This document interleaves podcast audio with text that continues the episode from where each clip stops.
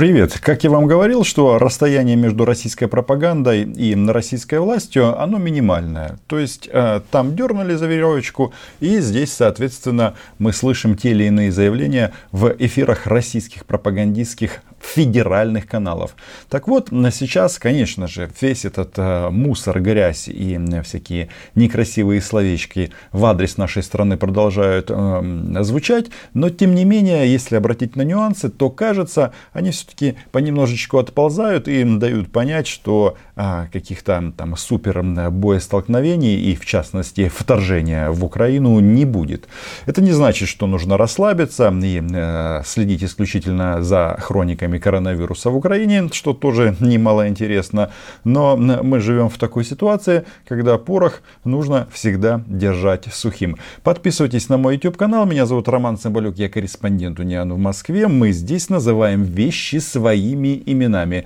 Ну, почему я делаю такой вывод? Во-первых, есть заявление Кремля, а это все-таки, наверное, самая такая важная инстанция в Москве в части формирования смыслов. И вот эм, Дмитрий Сергеевич Песков говорит, что нет, а на этот раз российские военные, которые пока двигаются по Ростовской области, а, не потеряются. А, но почему я говорю о нюансах пропаганды? Ну вот, э, например, из-за сегодняшнего эфира на канале Россия-24 как-то не вижу я вот этих вот ну, скажем так, воинственных заявлений, как частенько бывает. В этом выпуске, конечно, говорим о Донбассе. Много было разговоров, волнений в конце прошлой недели.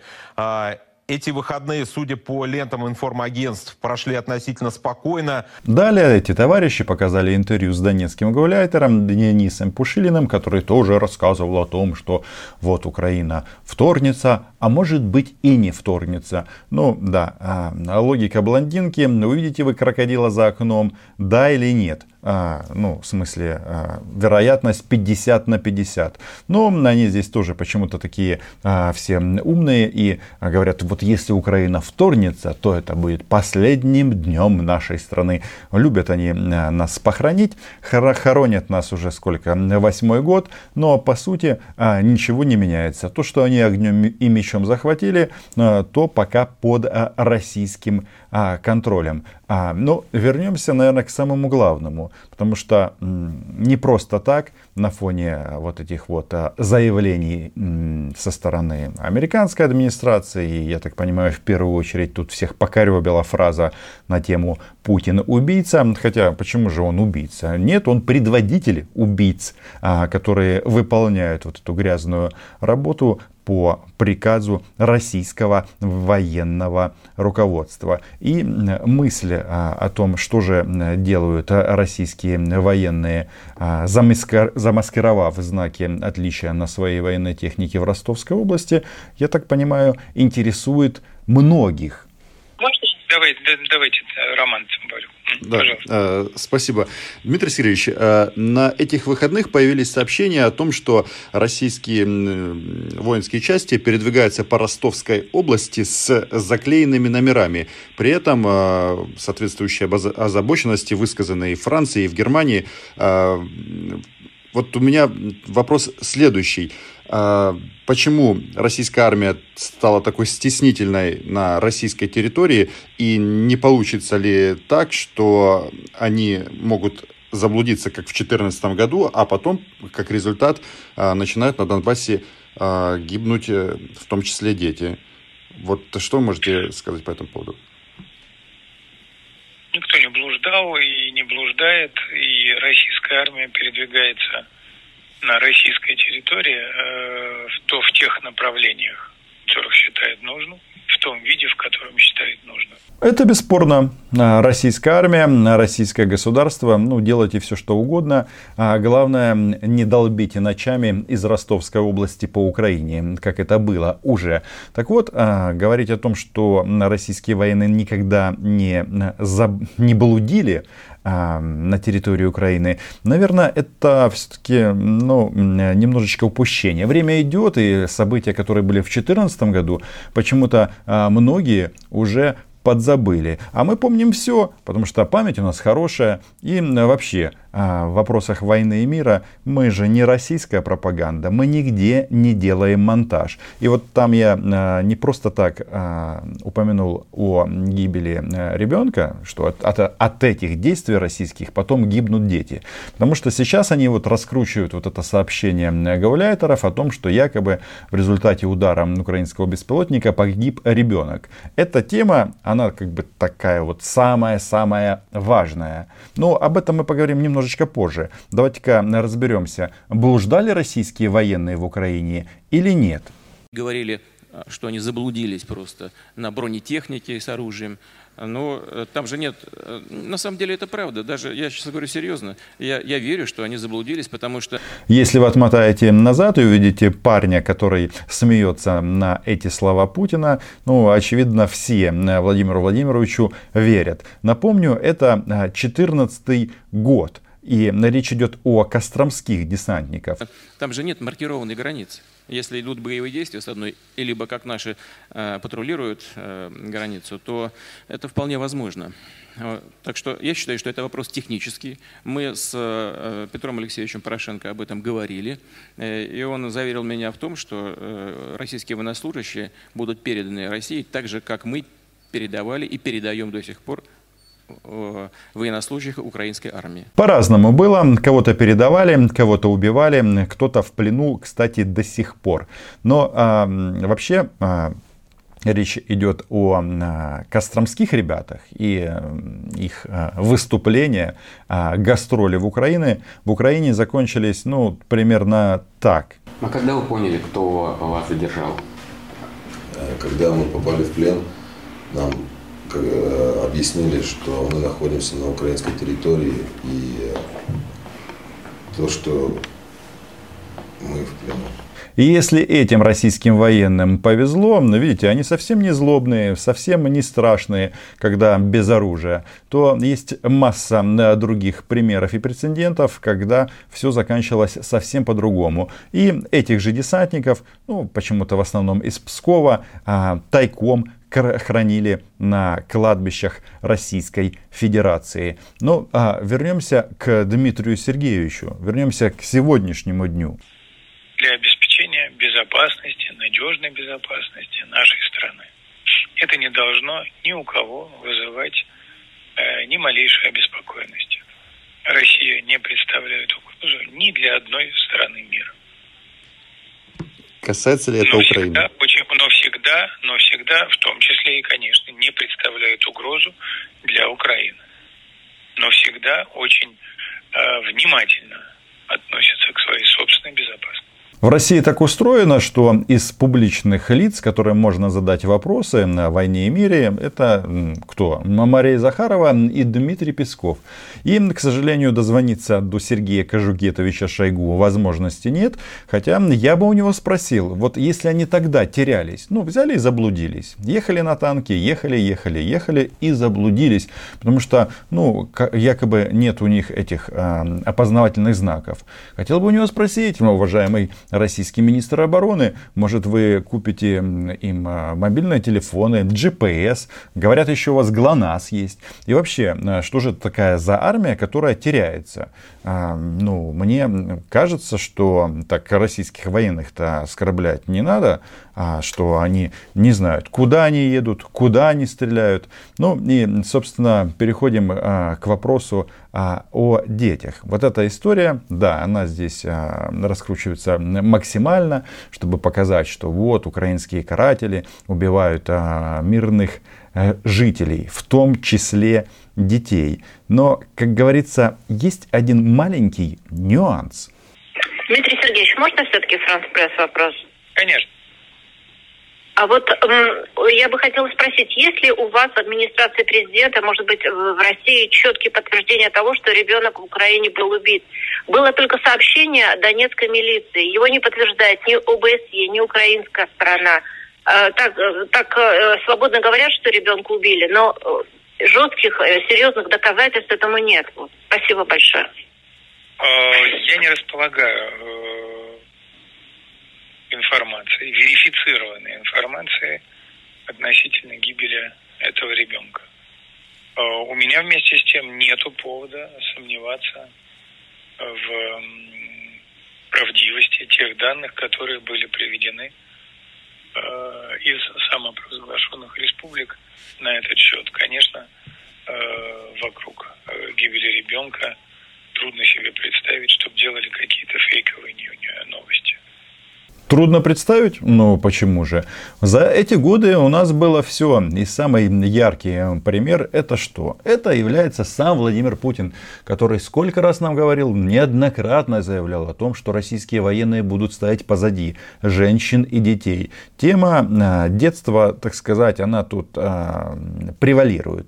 Ну и, естественно, мы же не, не забыли про славянского мальчика, которого распяли то ли российские пропагандисты, то ли а, украинские каратели. Но если а, выяснилось, что мальчика-то не было, то кто это сделал? Российская пропаганда. То есть в 2014 году это называется такие вот, а, ну, боевая российская пропаганда для того, чтобы консолидировать российское общество, чтобы сказать, что мы, украинцы, мы не люди, что мы вот на глазах матери а, такое совершили. Ведь а, эту историю а, тут как бы подзабыли, но есть вторая сторона, что посмотрев это говно по телевизору, масса а, не особо умственно развитых граждан России, они же после этого действительно поехали воевать на Донбасс, и многие там погибли. Кстати, а их дети остались сиротами.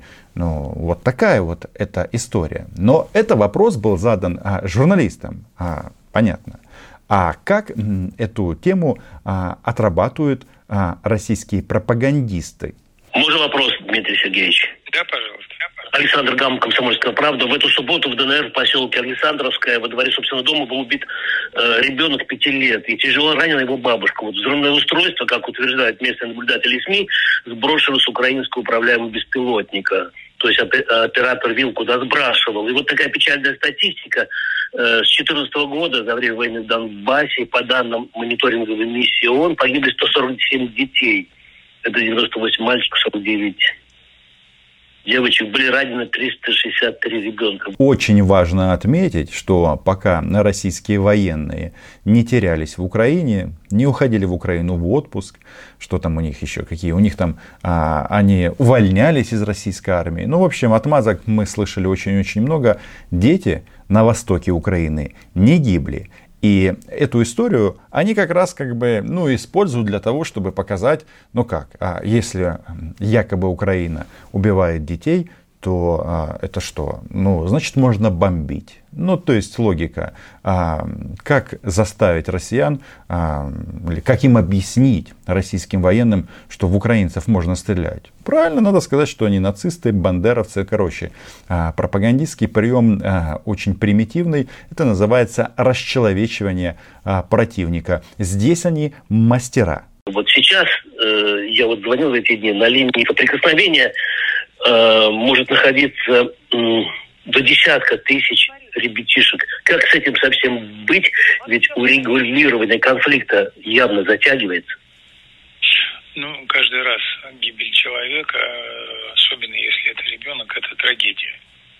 Трагедия, и, конечно, все это является вот этими горькими последствиями неурегулированности ситуации. Нужно отметить, что Дмитрий Сергеевич как бы э, вот этому угару общепринятому здесь по этому поводу не поддался, а просто продолжает твердить, твердить вот эту вот российскую мантру о Минских соглашениях, о том, что Украина что-то там не выполняет, а, ну и так далее, и так далее. Я это слышу очень много а, лет подряд, и всегда у меня возникает один маленький вопрос. А что делает российский флаг, флаг на, над Донецком и Луганском. Крыма это тоже касается. Да ведь все а, началось именно с этого. Сначала а, Владимир Владимирович ходит в храм и молится защитником Новороссии, потом, а, выступая публично, говорит, что от Харькова до Одессы наша, а, потом подключаются российские пропагандоны, которые ну, вообще без каких-либо, ну я не знаю, там моральных ограничений выдумывают безумные конструкции, которые ведут к гибели детей. А потом они начинают плакать по этому поводу, да, создают какие-то фонды, а, говорят о том, что мы всем поможем и всех спасем. Да, а, за спинами женщин и детей. Дмитрий Сергеевич, а вот, может быть, Россия в ДНР и ЛНР же сейчас тысячи наших граждан с российскими паспортами принять на государственном уровне какую-то специальную программу спасения детей, подростков Донбасса, которых пока еще не уничтожили пули и снаряды украинской армии. У нас же есть советский опыт, когда во время гражданских войн вывозили детей из Испании или там детей китайских коммунистов Чайно, или... Чайно важно, чтобы ранее достигнутые договоренности были э, исполнены. Опять же, когда речь идет о войне и мире, а эти а, миротворцы хреновые российские, они почему-то а, выдают информацию, переживают исключительно о гибели людей с их стороны, в том числе детей и женщин. Всякое бывает. Я вообще, вы знаете, в конкретно в данном случае вообще ничего не, не исключаю, потому что война есть война. А, но тут, понимаете, после того, когда они так облажались со славянским мальчиком, и сейчас эту тему опять же раскручивают в точно таком же ключе и по таким же лекалам, ну, обычно что должно быть? Предъявите, а, тело, б, и у, у нас же есть там ОБСЕ, Почему мониторы ОБСЕ к этому а, никоим образом не привлечены? А? Вам не кажется странным? Хотя, еще раз, я тут никого не оправдываю, потому что, а, да, это война, и никакого другого объяснения нет. Но только кто где воюет. Мы защищаем себя, а на россияне что там? А, у них Россия нигде не заканчивается. Ну и вот Украина восьмой год объясняет, что Россия таки заканчивается. И последствия для всех а, очень печальные. Ну и еще маленькая одна тема, которая связана с Черной пятницей, которую внедрил в политический лексикон Владимир Александрович Зеленский. У нас же теперь что? День санкций и День справедливости. Если позволите, еще один вопрос. Вот э, Зеленский утвердил э, список санкций против российских компаний, в том числе Россотрудничества в Киеве. Э, вот как эту новость встретили в Кремле и э, чего ждать? Будут ли меры взаимности? Ну, понимаете, мы, мы скоро, наверное, с Украиной уже дойдем до такого уровня взаимоотношений, что для взаимности больше не останется места. не для первых шагов, не для, не для шагов на основе взаимности. Мы разорвем вообще все, что есть. Это плохо, и встречать такие новости можно только с глубоким сожалением, конечно. А блокировка работы Россотрудничества в Киеве угрожает каким-то образом а, работе Украинского культурного центра на Арбате в Москве? А, вы знаете, что принцип взаимности никто не отменял. Э, но, безусловно, российская сторона будет реагировать э, таким образом, таким образом, и так, чтобы это, э, чтобы это лучше всего соответствовало нашим собственным интересам. Действительно, отношения между странами, они с каждым годом обнуляются и обнуляются. Контактов меньше, и, очевидно, в будущем их будет еще меньше. Экономические связи, они э, ужимаются и ужимаются. Да, есть какая-то торговля, но вообще-то вот эти вот санкции, они же действуют и со стороны Российской Федерации. Там список длиннющий-длиннющий, не говоря уже о том, что действует эмбарго на украинские товары, на ряд украинских товаров. В общем, все как на войне. А, только а, почему-то, когда а, речь идет о том, что Украина вводит санкции, это незаконно. А когда соответствующие действия принимает Российская Федерация, это защита национальных интересов. Радует то, что, кажется, они здесь вот немножечко остыли. Это хорошо. Байден животворящий многое меняет. Оказывается, 5-6 телефонных э, звонков э, высшего военного э, руководства Соединенных Штатов может убедить Российскую Федерацию в том, что ну, вы, конечно, можете свою технику заклеивать, но будьте осторожны.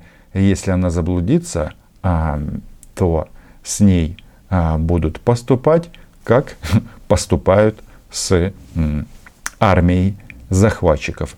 Ну, то есть уничтожать. Подписывайтесь на мой YouTube канал, ставьте лайки, вподобайки и репосты. Отдельное спасибо моим патронам и патронессам. Чао, берегите себя.